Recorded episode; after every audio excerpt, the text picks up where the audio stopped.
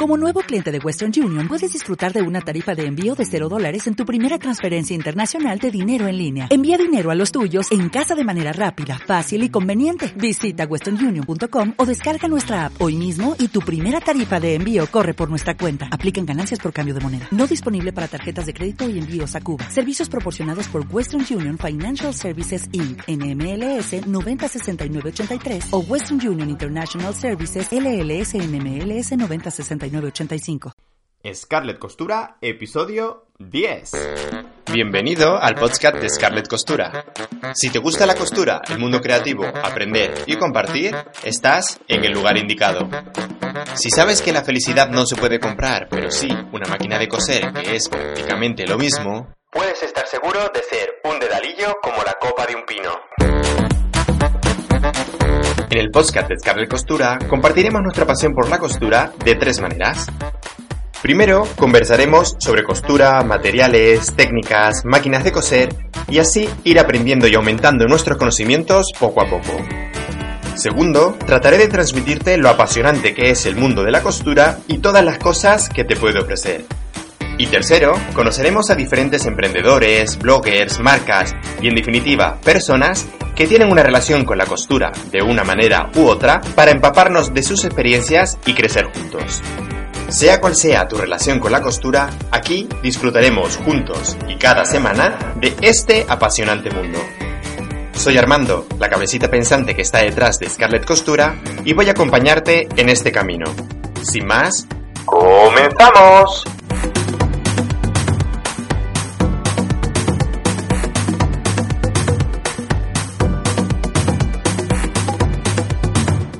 Hola, hola, hola, bienvenidos todos un día más, un miércoles más, una jornada más a un nuevo episodio de Scarlett Costura. Además, el episodio de hoy va a ser súper interesante porque vamos a hablar de algo con lo que todos aquellos a los que nos gusta coser no podríamos hacerlo nunca jamás. Y son los hilos, los diferentes tipos de hilos que puedes utilizar para coser a máquina y todas sus características para que no te quede ninguna duda. Bueno, y no podemos empezar el episodio de hoy sin nuestra correspondiente dedicatoria, que hoy además va a ser un poco especial porque resulta que estamos en el Día Internacional de los Trasplantados. Así que vamos a dedicar este episodio a todos los donantes de órganos del mundo que permiten que muchos de nosotros, cuando estamos enfermos y lo necesitamos, podamos continuar con nuestras vidas. Así que, gracias a ellos, a los centros hospitalarios que realizan estos trasplantes y a todas las personas que de una manera u otra ayudan a los enfermos a seguir adelante.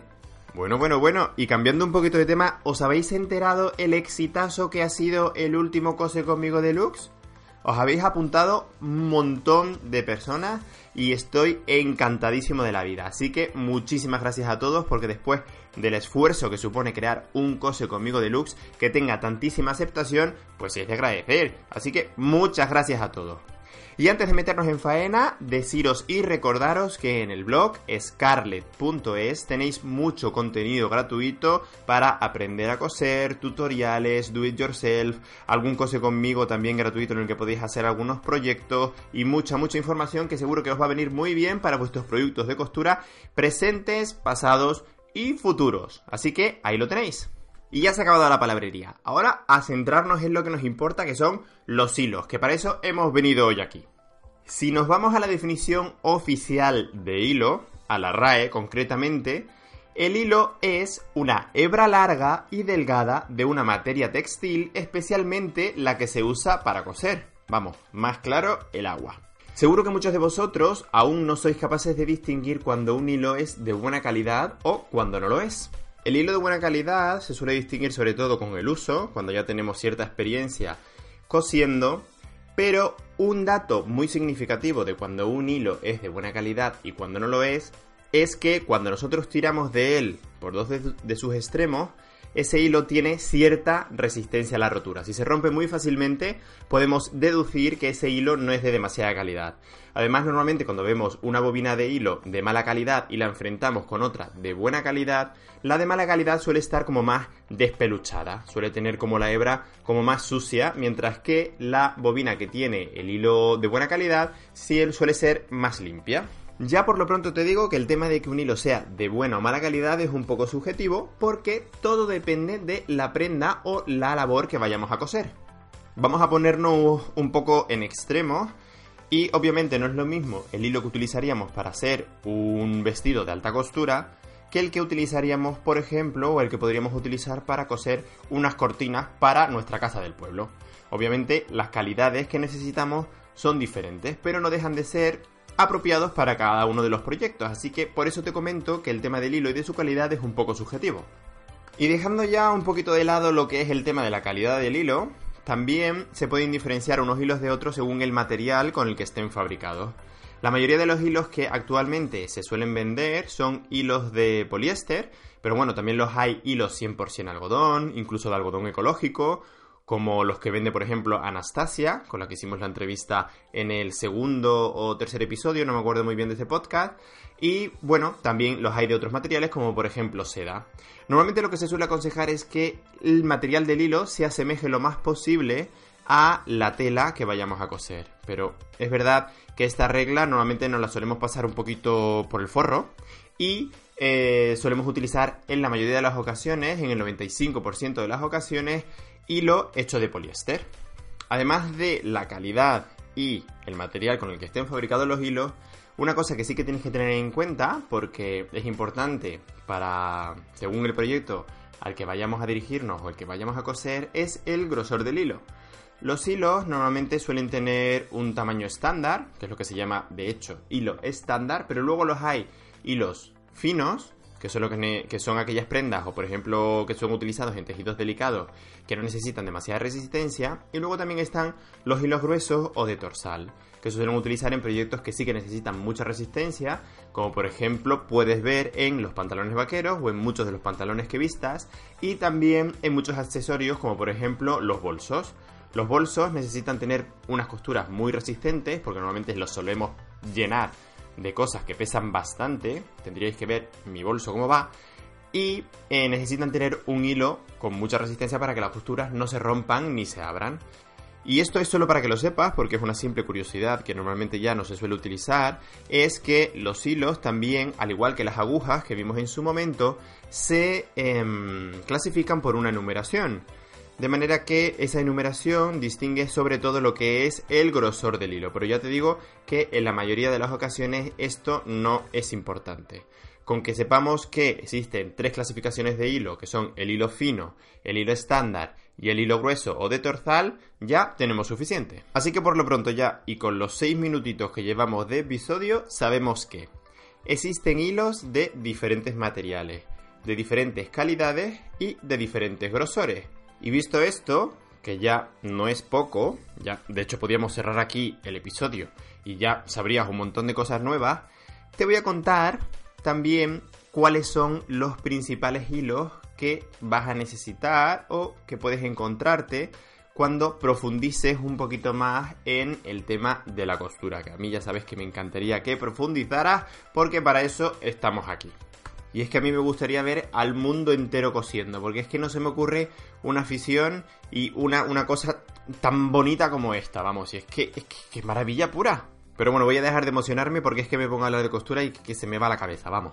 Así que vamos a centrarnos en los tipos de hilos más comunes y lo primero que quería comentaros es que los hilos normalmente vienen en dos formatos diferentes o puedes conseguirlos en dos formatos diferentes.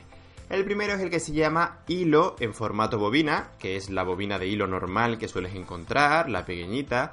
En estos hilos suelen venir aproximadamente unos 100 metros de hilo, mientras que hay otro formato con mucha más cantidad de hilo, que es el que se llama formato cono.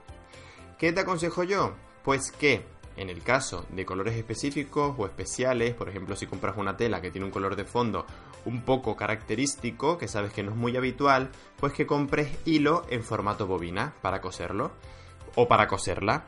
Mientras que si necesitas hacer proyectos de colores más habituales, como por ejemplo arreglos de pantalones, camisas o cosas así, pues te centres en hilo en formato cono porque tendrás más cantidad y te va a salir más económico.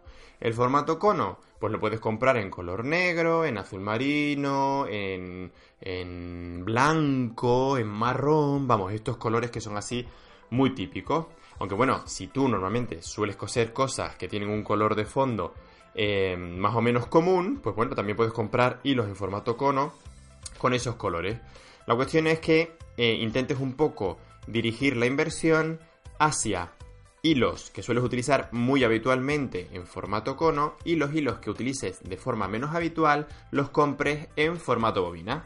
Estos formatos de hilo en cono o bobina suelen estar eh, o suelen ser hilos estándares, es decir, de un grosor medio y su composición suele ser en la mayoría de los casos de poliéster. Aunque ya te digo que no siempre tiene que ser así, pero en la mayoría de los casos sí que lo es. Aparte de estos hilos estándares, luego están los hilos de los que también hemos hablado, que son los hilos gruesos o hilos de torsal, ¿vale?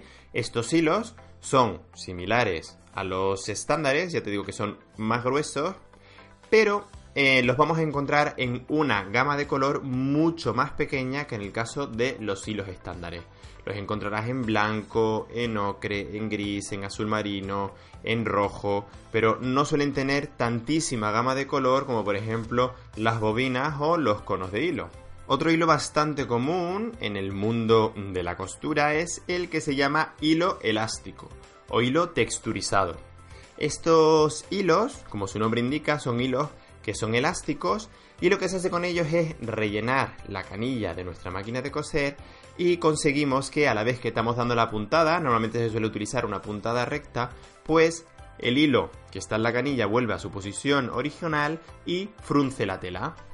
Así que se utiliza principalmente para hacer fruncidos o para conseguir que las prendas o camisetas tengan holgura y elásticas y se ajusten mejor al cuerpo. Luego está el hilo de nylon o hilo transparente. Este se utiliza cuando queremos utilizar un hilo que no queremos que no se vea de ninguna de las maneras. Vamos, lo queremos totalmente invisible y para eso se utiliza el hilo de nylon o transparente. Yo lo odio, ya os lo digo, porque es bastante difícil de manejar. El tema de rellenar la canilla es un horror. Y además es como demasiado rígido, no me gusta la textura, en fin. A mí ese tipo de hilo no me gusta, pero que sepáis que existe por si os viene bien para alguno de vuestros proyectos. Y ya sí, para acabar, sí que os voy a hablar de un hilo que sí que es mi amiguito, es muy mi amiguito, porque yo lo utilizo mucho y es el hilo de hilvanar.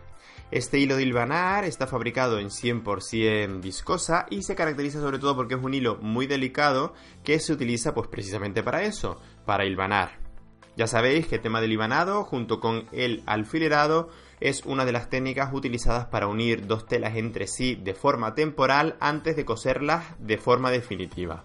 Esta técnica seguro que la conoces porque la hemos nombrado miles de millones de veces, tanto en el blog como en Coses conmigo, incluso en el curso de costura online para principiantes que también profundizamos en esta técnica. Vamos, está por todos lados. Si te decides adquirir un hilo de hilvanar, recuerda que a diferencia de la mayoría de las veces o de la mayoría de los hilos, en el caso del hilo de hilvanar tenemos que coger un color que contraste lo más posible con el color de fondo de nuestra tela, porque lo que queremos es localizarlo muy bien mientras estamos hilvanando y luego lo podamos retirar y localizar también sin ningún problema y no nos queden hilos por ahí sueltos. Y ahora para requete acabar te voy a dar algunos consejos para elegir y utilizar el hilo. ¿Vale? El primero de ellos es que intentéis, siempre que sea posible, elegir un hilo de calidad media alta. ¿vale? Normalmente los hilos de calidad media alta no nos suelen dar tantos disgustos como los hilos de calidad baja, así que intenta centrarte más o menos en estos tipos de hilos, ¿vale? Por otro lado, en la mayoría de los casos, lo ideal es utilizar un hilo de poliéster, que ya sabes también que es el más extendido, excepto en algunos tejidos naturales y delicados en donde sí que puedes necesitar utilizar hilos de algodón o de seda. Os recuerdo que en el dossier de las telas, que ya sabéis que está en la tercera edición, vienen especificados qué hilos son mejores para cada tipo de tela. El tercer consejito, pues os aconsejo que siempre que vayáis a coger un hilo para confeccionar, llevéis con vosotras una muestra de la tela que coseréis. Porque siempre pensáis, o a mí me ha pasado muchas veces, voy a coger un hilo de este color para esta tela. No me llevo la tela y pienso que tengo el color en mi cabecita, pero como hay tantísimas gamas de colores o tanta gama de color dentro de un mismo color, casi nunca concuerda luego el hilo de la bobina con la tela, así que llévate un trocito de tela para que aciertes en el 100% de los casos, que además no cuesta nada. Y el último consejito así de amor que te quiero dar es que intenta que el hilo de la canilla y el superior de tu máquina de coser cuando vayas a coser sean el mismo, porque si utilizas hilos diferentes solemos tener problemas con el tema de la homogeneidad de la puntada y a veces nos volvemos locos pensando que el por qué y resulta que es porque estamos utilizando hilos diferentes en la canilla y en la parte superior. Así que trata de que siempre sea el mismo hilo, o por lo menos lo más parecido posible. Bueno, bueno, bueno, y hasta aquí el episodio de hoy. Eso sí, antes de cerrar definitivamente, deciros que, como ya sabéis, estoy en un proceso de cambio. Si no lo sabes, pues los he contado en episodios anteriores y también en el blog. Así que posiblemente no pueda seguir el ritmo de los Cose conmigo deluxe que tenía previsto. Ya sabéis que tenía la intención de publicar un nuevo Cose conmigo deluxe cada dos semanas, pero es posible que tenga que hacer un parón por temas de organización y demás, pero no os preocupéis porque prometo manteneros informados de todas las novedades, ¿vale? Así que ahora sí que sí, nos vemos el miércoles que viene. Muchas gracias por estar ahí. Ya sabéis que os querré eternamente si me dejáis 5 estrellitas en iTunes o un corazoncito en iBox. Y muchos, muchos, muchos besos para todos.